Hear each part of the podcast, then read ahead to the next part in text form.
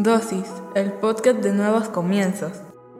Dosis, el podcast de nuevos comienzos.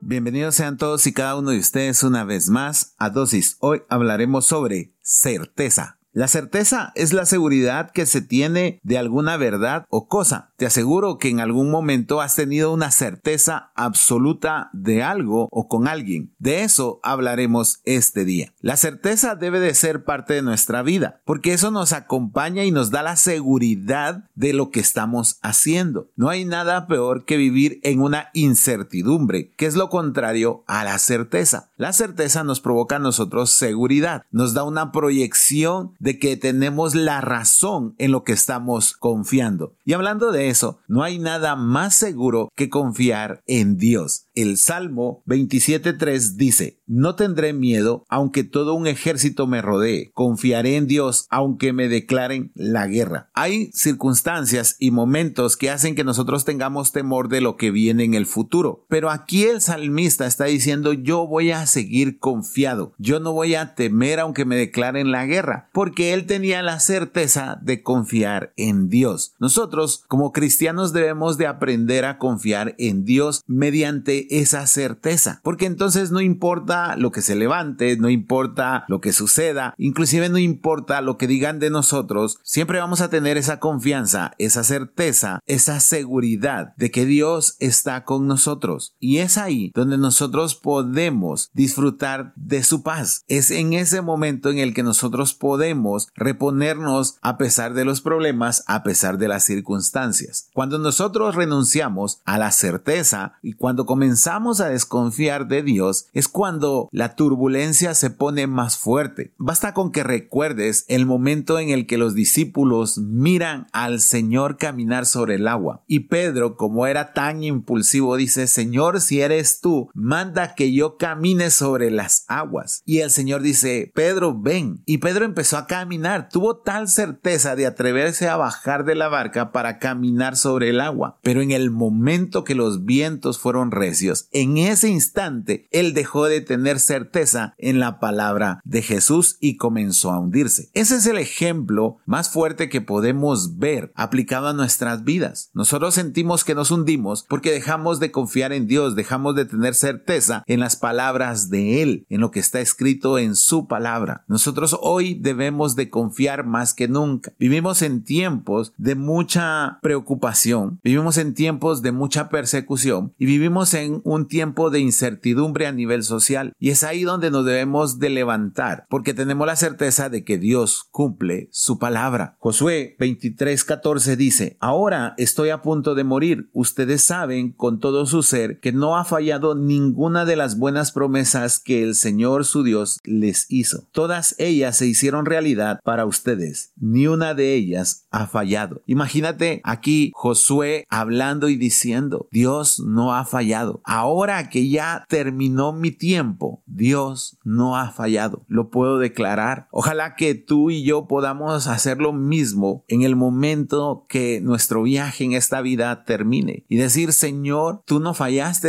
a ninguna promesa y por eso nosotros tuvimos certeza todo el tiempo. Yo sé que no es fácil. Yo sé que muchas veces la fe flaquea. La fe tiene esos toboganes a veces en nuestras vidas, pero debemos de comprender que a pesar de que hoy no vemos nada, a pesar de que hoy tal vez las circunstancias no son las mejores o tal vez a partir de hoy comienza una temporada mala, debemos de mantener esa certeza. Debemos de ser esas personas que seamos firmes en nuestras creencias, pero aún mayor en confiar en Dios. Hebreos 6 del 18 al 19 dice, hay dos cosas imposibles. Te lo vuelvo a leer. Hay dos cosas imposibles. Que Dios mienta y que no cumpla lo que promete. Esas dos cosas nos dan confianza a los que nos hemos refugiado en Él. Nos fortalecen para continuar en la esperanza que Dios nos da. Tenemos esa esperanza tan fuerte y segura como un ancla que nos sostiene. Nuestra esperanza llega más allá de la cortina del lugar santísimo del cielo. ¿Te das cuenta cómo comienza Pablo acá? Dos cosas imposibles. Dos nada más. Que Dios mienta y que no cumpla lo que promete. Eso es imposible. Dios no miente y Dios no falla. Y eso nos debería de provocar certeza. Te aseguro que tú tienes un amigo en el cual confías, en el que tienes esa confianza absoluta y tú dices, lo que él dice lo hace porque no me queda mal. Él sabe que confío en él. Y no importa quién te diga lo contrario, tú sigues confiando en ese amigo. Ojalá que también tengas esa confianza con Dios. Ojalá que tengas esa certeza con Dios. Porque si tu amigo siendo humano puede fallarte y tú tienes esa capacidad de confiar en esa persona, imagínate que Dios no miente, ni tampoco falla lo que Él promete. Entonces, ¿por qué no tener la confianza? Obviamente, no va a cumplir en el momento que nosotros queramos. Él va a cumplir en el momento exacto para cumplir el propósito de Él en nuestras vidas. Y eso lo debemos de comprender. La certeza viene acompañada de la confianza y esa confianza viene amparada en la esperanza. Y a la esperanza adicionalmente se le debe de agregar paciencia. Y es ahí donde fallamos, porque todo lo queremos para allá. Vamos a confiar en alguien que nos resuelve todo en el instante. Dios no es así. Dios sabe el momento y el punto exacto de nuestras vidas en el que va a cumplir. No nos va a fallar, va a cumplir. Por eso me llamaba tanto la atención esas últimas palabras de Josué. Ahora que estoy a punto de morir, puedo decirles que Dios no ha fallado a una sola de sus palabras. Fue una prueba de toda una vida. Entonces no quiere decir que vamos a tener la vida perfecta. No quiere decir que no vamos a tener esos toboganes de fe. No quiere decir que no vamos a tener problemas. Lo que quiere decir es que vamos a tener la certeza para levantarnos una y otra vez porque sabemos que Dios no falla. Ahora Max, ¿y si soy una persona que se está alejando de Dios, puedo seguir teniendo certeza? Mira lo que dice Romanos 8, 38, 39. Pues estoy convencido que ni la muerte, ni la vida, ni los ángeles, ni los poderes demoníacos, ni lo presente, ni lo que